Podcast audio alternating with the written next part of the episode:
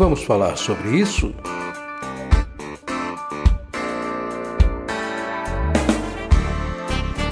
Com Francisco Ayrton.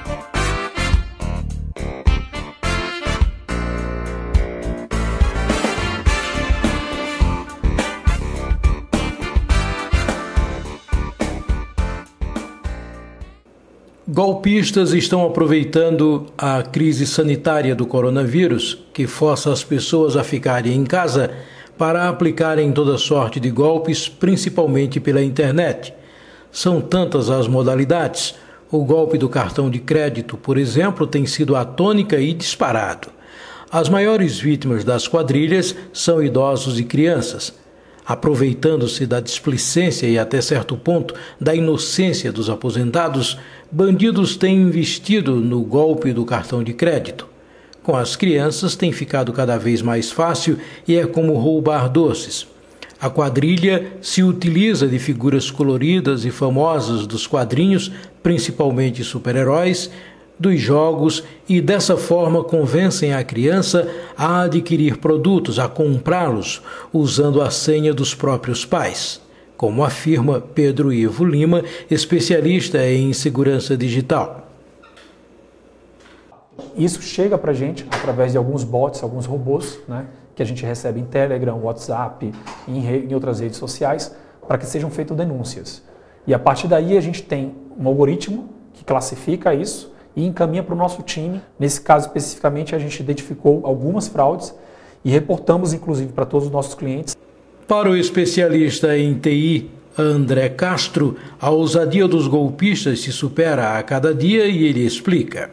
Como a internet ela gira milhares e milhares de promoções o tempo todo, a, a, você está sempre recebendo uma chuva aí de, de tentativas de formas de poder captar os seus dados, principalmente links, né? Então, em algum momento a pessoa percebe, é, o criminoso ele percebe que você tem conta em algum banco.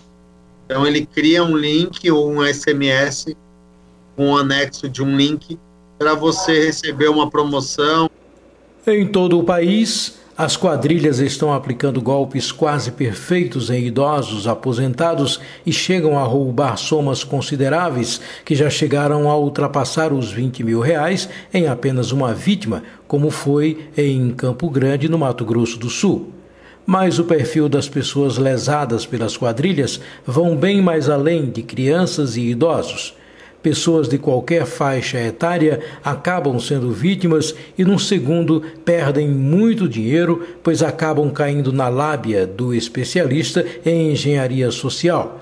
Algumas pessoas até conseguem ficar mais atentas e escapam algumas vezes. Qualquer coisa que você fala, ele já, já, já te manda. Se você manda o número de um documento, alguma coisa, ele já faz alguma coisa. Então eu prefiro não responder nada. Ainda em relação aos golpes virtuais aplicados contra crianças, Pedro Ivo mostra algumas táticas usadas para enganar. Até mesmo os bandidos que interagem se fingem ser amigos, fingem ser da mesma idade, fingem ser jovens também, né, e acabam pedindo para que eles não comentem com o pai. Para o delegado Júlio Geraldo, os golpistas preferem arriscar usando pessoas desavisadas porque com as grandes empresas, bancos, etc., torna-se mais difícil aplicar em razão da segurança dessas empresas em passar dados. Golpistas assim agem porque os sistemas de banco e de lojas de grande porte ou lojas é, reconhecidas são muito seguros. E é, não é ali que se obtém os dados normalmente. Se obtém esses dados para utilização criminosa em aplicativos pequenos, falsos, desconhecidos ou que se fazem passar pelos aplicativos verdadeiros. Vamos falar sobre isso?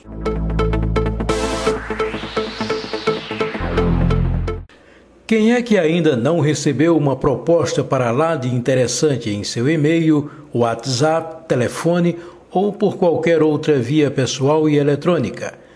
Aquela conversa bonita que tem como principal objetivo fazer o seu interlocutor acatar a boa conversa e, obviamente, ser levado a entregar o que tem em bens ou dinheiro, assim de mão beijada à pessoa do outro lado da linha. quem já não caiu no antigo conto do vigário? Pois é. Tem sido cada vez mais comum o assédio de vigaristas, uma pessoa ou, de forma mais assintosa, quadrilhas superorganizadas invadindo as nossas caixas de e-mail e demais redes sociais, roubando dados pessoais e outros bens. Infelizmente, essas situações têm sido cada vez mais registradas em todos os noticiários nos últimos tempos.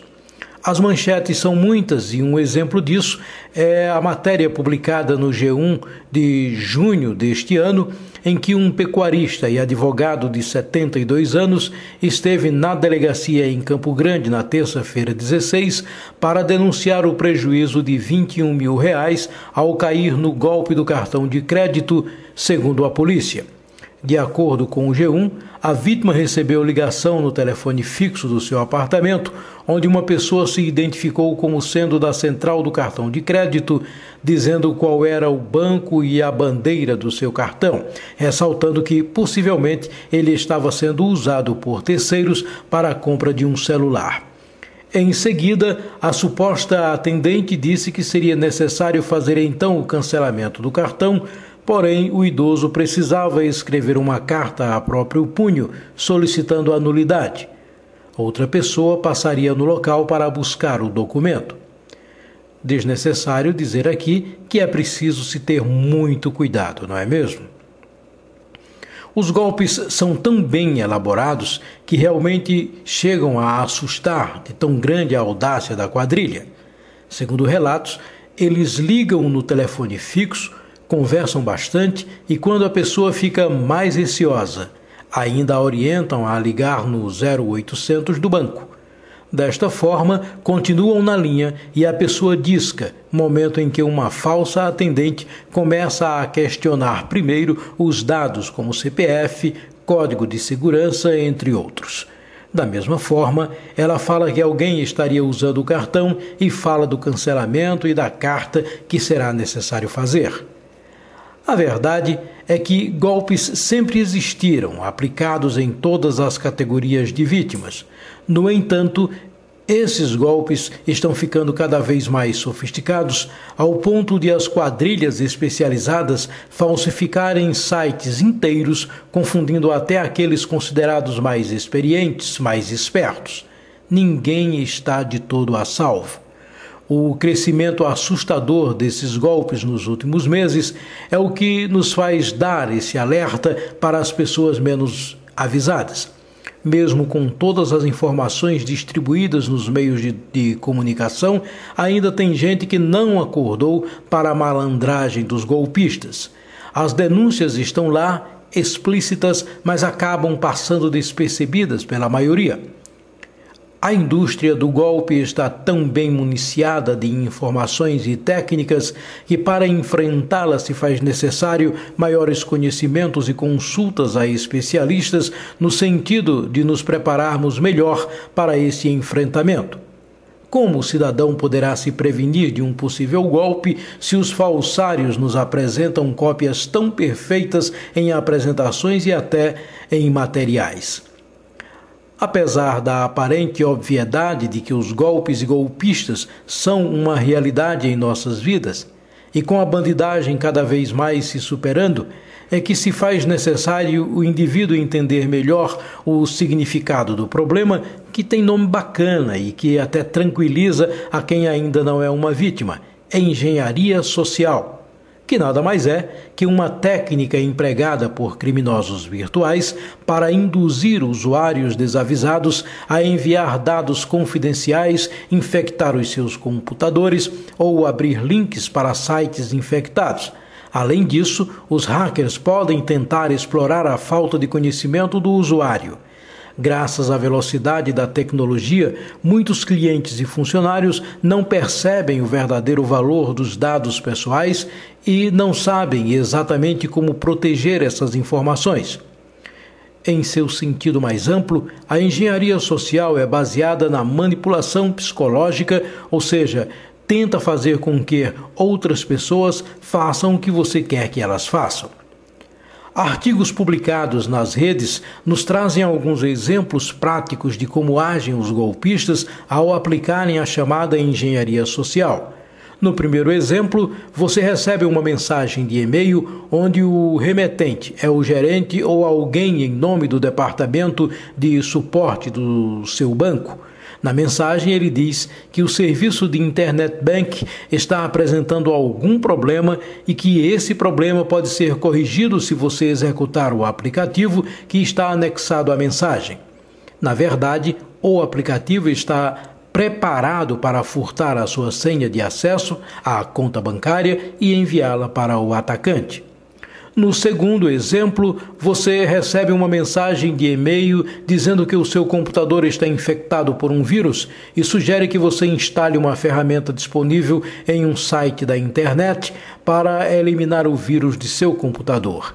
A real função dessa ferramenta não é eliminar o vírus, mas sim permitir que alguém tenha acesso ao seu computador e a todos os dados nele armazenados. Num terceiro exemplo, um desconhecido liga para sua casa e diz ser do suporte técnico do seu provedor. Nesta ligação, ele diz que sua conexão com a internet está apresentando algum problema e então pede a sua senha para corrigi-lo. Dessa forma, os discursos apresentados procuram induzir o usuário a realizar alguma tarefa e o sucesso do ataque depende única e exclusivamente da decisão do usuário em fornecer informações sensíveis ou executar programas. Mas afinal, como funciona e como deve proceder o cidadão para se proteger da engenharia social? De acordo com especialistas no assunto, praticamente todo tipo de ataque contém algum método de engenharia social. O clássico e-mail de phishing e os golpes com um vírus, por exemplo, são repletos de insinuações de conotação social e tentam convencer os usuários de que são, de fato, de fontes legítimas na esperança de conseguir obter qualquer dado pessoal ou corporativo, por menor que seja. Por fim, é importante ter cuidado com a engenharia social usada para confundir as pessoas. Muitos funcionários e clientes não percebem que, com poucas informações, nome, data de nascimento ou endereço, os hackers conseguem ter acesso a diversas redes depois de disfarçar de usuários legítimos para o pessoal do suporte de TI. A partir daí, é só uma questão de redefinir senhas e obter acesso praticamente ilimitado. Para melhor se ter uma noção do perigo que é essa prática da engenharia social, recentemente no Reino Unido, um golpista usou a engenharia social durante a sua sentença para escapar da prisão. Ele usou um telefone celular para criar uma conta de e-mail falsa se fez passar por um funcionário da Suprema Corte e depois enviou suas instruções de liberdade para os funcionários da prisão. Eles o libertaram por engano, mas depois ele teve que se entregar novamente. Como já disse aqui em outro momento, na verdade, a engenharia social é um golpe antigo que se manifesta em todas as áreas de vida por isso, seria um erro pensar que é algo novo ou que você só o vê no mundo online. A prática tem sido usada no mundo físico há muito tempo. Existem inúmeros exemplos de criminosos que se apresentam como chefes de bombeiros, técnicos, exterminadores e zeladores, com o único objetivo de entrar no prédio de uma empresa e roubar segredos corporativos ou dinheiro. A proteção contra a engenharia social, portanto, começa com um treinamento. Os usuários devem ser condicionados a nunca clicar em links suspeitos e a sempre proteger as suas credenciais de login, seja em casa ou no trabalho. Não só em tempos de pandemia, onde as pessoas estão mais vulneráveis pela loucura do medo e da solidão, é preciso estar atento, desconfiar sempre ter cuidado nunca é demais. Eu sou Francisco Ayrton e comigo estiveram na produção deste podcast Yuri Brito, Vitória Georgia e Isaac Brito. Até a próxima.